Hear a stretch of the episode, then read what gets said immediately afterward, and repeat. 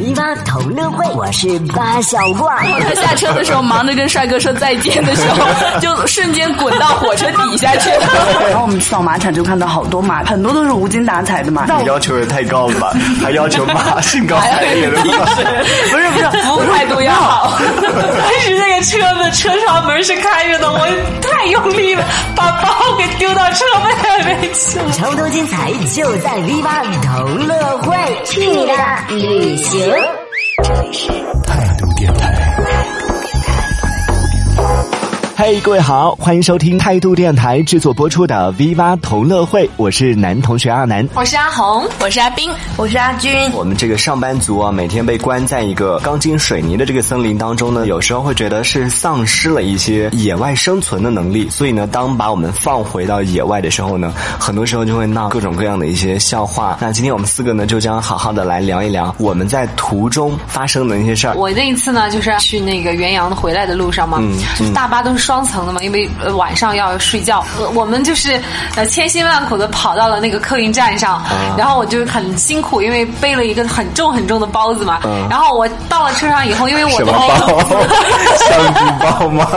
一个大旅行包，然后而且还不仅仅是一个旅行包，手里左手右手都拎着好多东西，然后馒头吗？对，去了以后找到了那辆车以后，我简直是太高兴了。当时就想着，因为我是安排在我的座位是在上面嘛，我的那个床铺，然后我上了车以后，我就使劲的把我的包往上一丢，我觉得终于是卸下了负担了，然后我就马上又爬到了床上。哎，床上了以后，我就开始找包，哎，奇怪，怎么这么小的一个床铺竟然没有我的包？难道被人拿去了吗？然后我就左看看右看，不对哦，我同学就在我隔壁，他应该会看到没有没有人拿，他也说没有啊。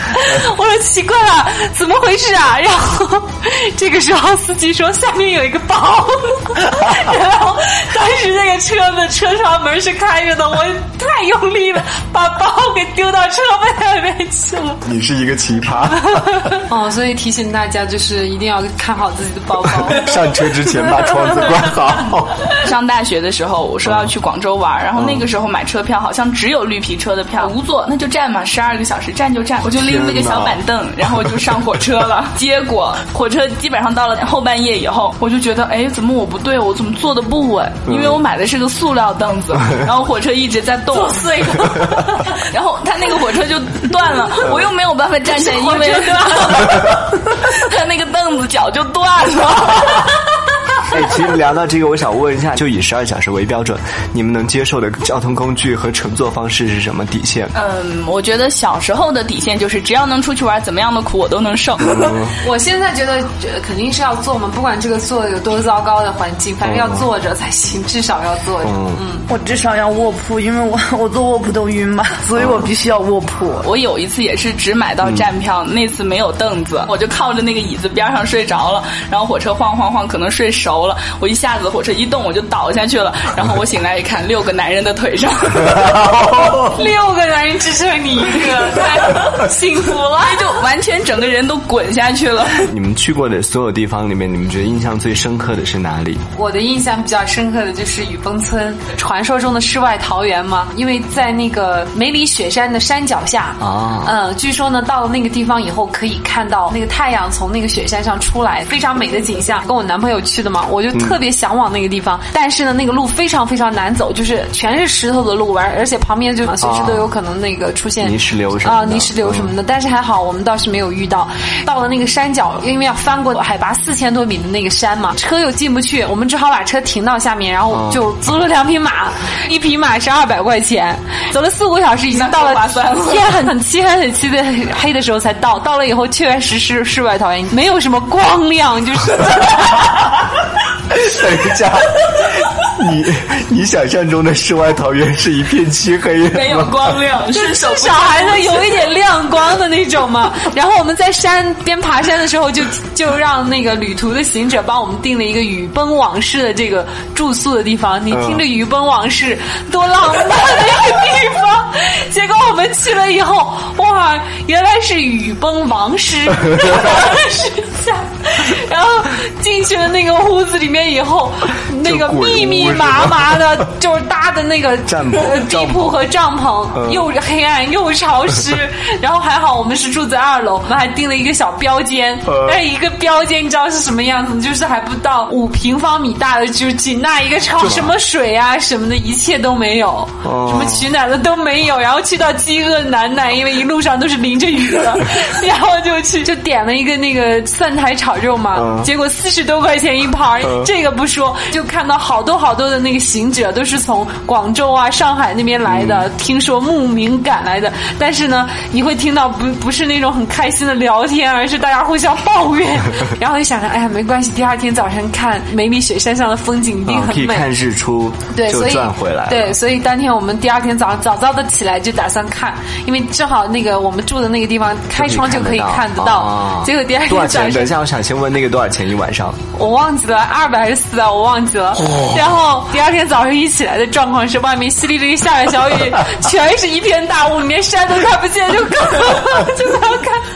名副其实雨崩村。然后之前我们还说那个雨崩还有一个非常吸引人的地方，就是雨崩神瀑。经过那个神瀑的时候呢，呃，一定要被那个神瀑洗礼一下，就你浑身的晦气就没有，就会给你带来福气。呃，结果我们打听了一下，那个地方要徒步七八个小时才能到，而且那个地方到处都是没有路的，全是那种一踩脚下就脚下陷一些泥巴的那种。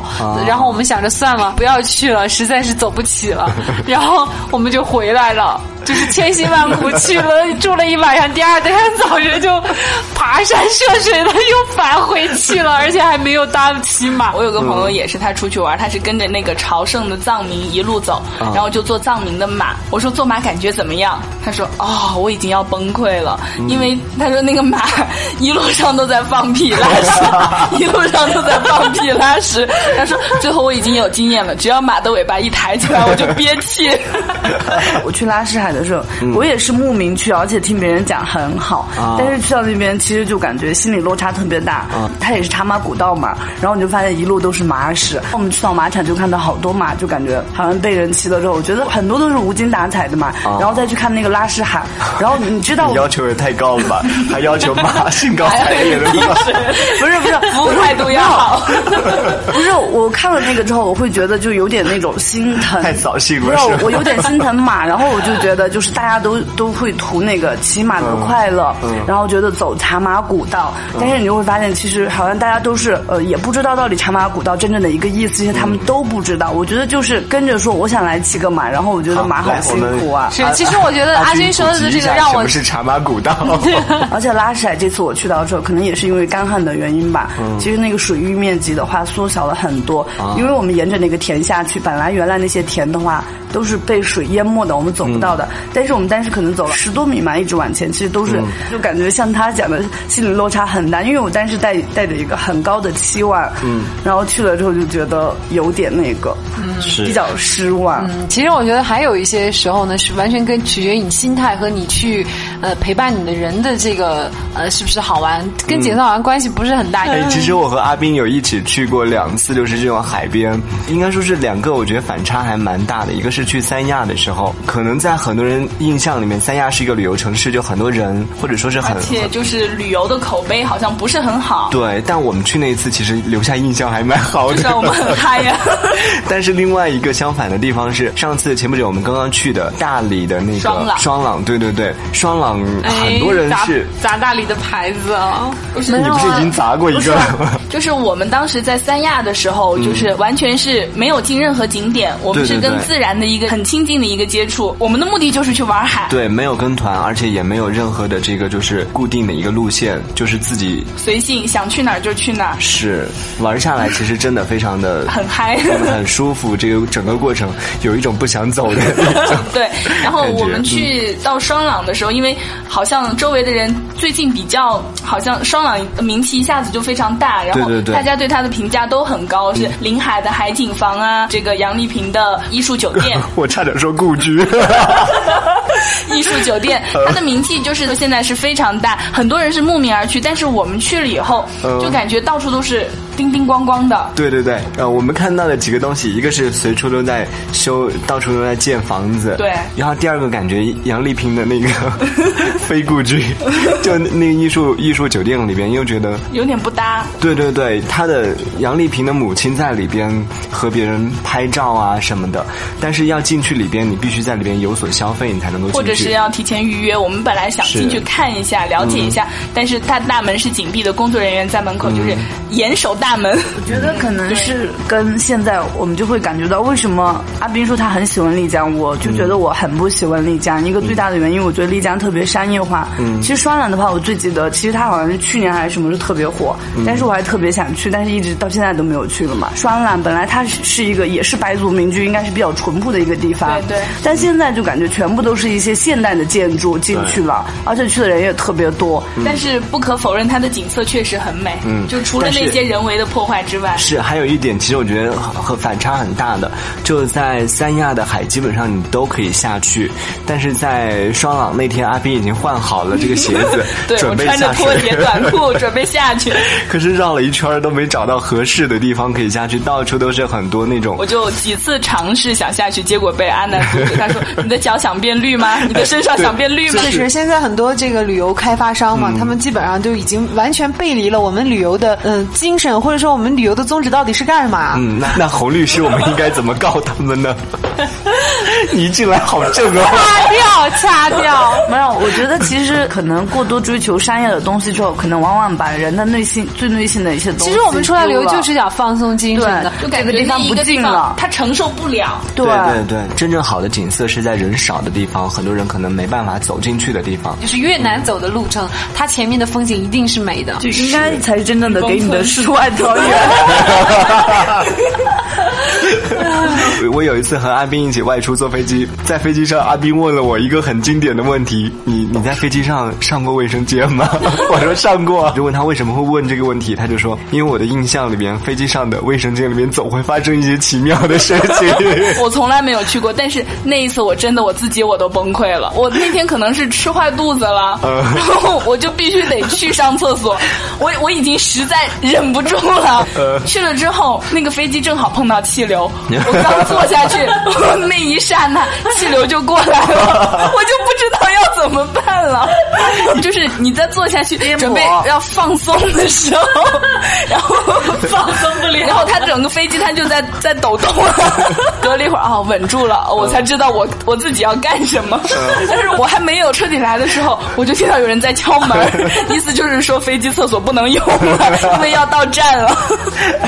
我就反正那一次我真的很崩溃。其实坐飞机的时候，我心里面一直有一个好奇，就是他在飞机上一按，哗的一下就全部下去了，到底去到哪？我当我觉得那个好恐怖的，在旅途中上厕所。那次我是去青海，嗯，我是跟了一个驴友资助的团，然后我们一起去玩。中午吃饭的时候，我们就几个人就说来，我们要上厕所。啊，那个藏族阿妈她很好，她就告诉我们说，马路对面那个门你们进去就行了。啊，然后我们几个女生一进去傻了，因为门打开就是一片田，一望无际的田和沙漠。啊，我让你施肥呢免费施肥。我也遇到过一次上厕所的尴尬，就是车坏了，停在高速路上了，堵了五六个小时的在路上，嗯，尿很急很急，然后一车人都很急，最后很多女的就说跟车里面说，哎呀，我们要下去上厕所，然后我们女的在这边，然后你们女的男的要上厕所，你们就往前走一点，然后顺着在一排的上吧。没办法女的好像比较难解决这个问题。是啊，你们男的随时都哦，拿一个那个什么瓶子就可以解决。你敢吗？在 小就在路上可以啊，就是你出去长途。可是你们敢吗？好恶心啊！如果你们在车里面这样做，哎，没有啊，就在车里边啊。妈，你们太恶心了吧！原来你这样做啊？这个绝对不可能，不可能。我也觉得，而且首先就是对你旅游客的一种没有女的，没有女的，没有女的。我是说，你们为什么要这样开车？对自己开车的时候，你们以为坐火车的时候啊？天哪，自己开车的时候也不会。那你下了车去找个树丛里面就找不到。你是男？没有啊，没有。我们我们我们从来没有听说过这种事情。我们求证一下吧，听众当中，反正你是有的，OK。呃，我不开车。听众里面如果有人的话，有这样经历的话，可以来和我们联系一下。我有一个朋友，他是来找我玩儿，嗯 然后我当时去火车站接他，他还跟我讲，哇，火车上有个帅哥，他讲的好高兴的那种表情。然后我突然我就看他手上怎么会有伤口，我说你怎么搞的，一手的伤？他说，哎，你不要提了，为了跟帅哥打招呼。我说打招呼怎么会弄得一手的伤？他就说，因为因为在他进站的时候的这一个火车的月台它是平的，就是和火车整一个车厢是平的，直接跨一步就走进来了。但是他下火车的时候的那个是火车把楼梯放下来了，月台会比较低一点哦。他以为两个是一样的，然后他下车的时候忙着跟帅哥说再见的时候，就瞬间滚到火车底下去了。我说那后面你怎么起来？他说帅哥拉我起来。这招解析的蛮好的。在旅途当中，曾经你觉得最辛苦的是什么？找房子。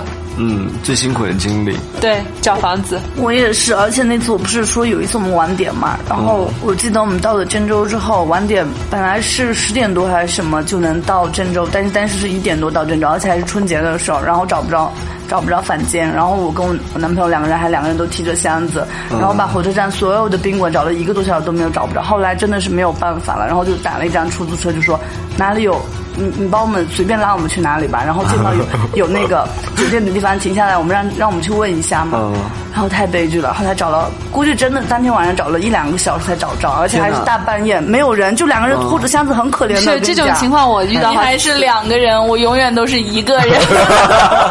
哎，所以你们其实，在出去旅游之前，你们不会提前把这些就在网上订好啊？那些个年月没有、啊，而且有些行程是你决定不了的，因为你一出去出去几天，你不知道什么时候晚上会在哪个城市去住下。哇，这都商务人士。好吧，那最后我们每个人给这个听众一些就出游的一些建议吧。如果出去玩的话，有什么需要注意的？以你们亲身经历的一些建议。嗯，我觉得就是我们刚刚分享了那么多很囧，然后很倒霉，就是很悲催的事情。但是其实每一趟旅行回来，心情都是快乐的，所以任何事情都没有关系，都是我们的经历，都是以后讲述这些事情的谈资。对，是心态是最重要的，就是要想这个旅程很好玩，就有没有点实用的呀？你嗯们，没有，这个很实用啊，就是一个心态。另外就是找到，一定要找一个很搭的这个玩伴。如果找到不搭的玩伴，一路上。自己玩其实也挺好玩的，好不好？可我觉得我我跟阿红是一样的，然后我觉得我每次出行，我我没有一个人出行过，就唯一的一次，其实也不算是独自出行。我就觉得，首先就是呃你要去哪里，然后像因为经常可能会迷路了那些，你自己记好路名，最好问好问清楚路名，说位于哪哪条街这些。嗯。还有就是我觉得东西越少越好，对对对。不然太累了。是。还有我就是从来都会带很多，结果一半的东西都用不到。我觉得就是我这么多次旅行的经验，我发现有几样东西是必须得带的：一雨伞，因为我被淋过落汤鸡；啊。二拖鞋，因为我在呃民宿民宿啊住宿的时候没有拖鞋，我只有光着脚踩在水泥地上。啊然后呃，另外一个就是必须要准备一套换洗的衣服，因为啊你不知道你身上唯一穿的这一套衣服会有什么状况。就这几个是必须要带对的。药还有药。对药也应该要带一点。对我出去来云南的话，就是要带上防晒霜，这个很重要。对，是这些都是必带的。所以我我曾经看到过一句话，就不管你的性格是什么样，不管你有没有过这样的经历，就你一辈子一定要有一次独自外出旅行的经历，嗯，这一生才会变得非常的有意义。好让我们马上开始吧。同乐会，我是八小怪。我觉得我要把我的船翻烂了，翻过去翻过来。最后翻烂了吗？因你们喜欢为这个抱什么类型的？是肌肉型的？毛娃娃呀你喜欢多毛？然后他从船上 滚到船下上为什么在船上？船上？我觉得我我不敢剪这期节目。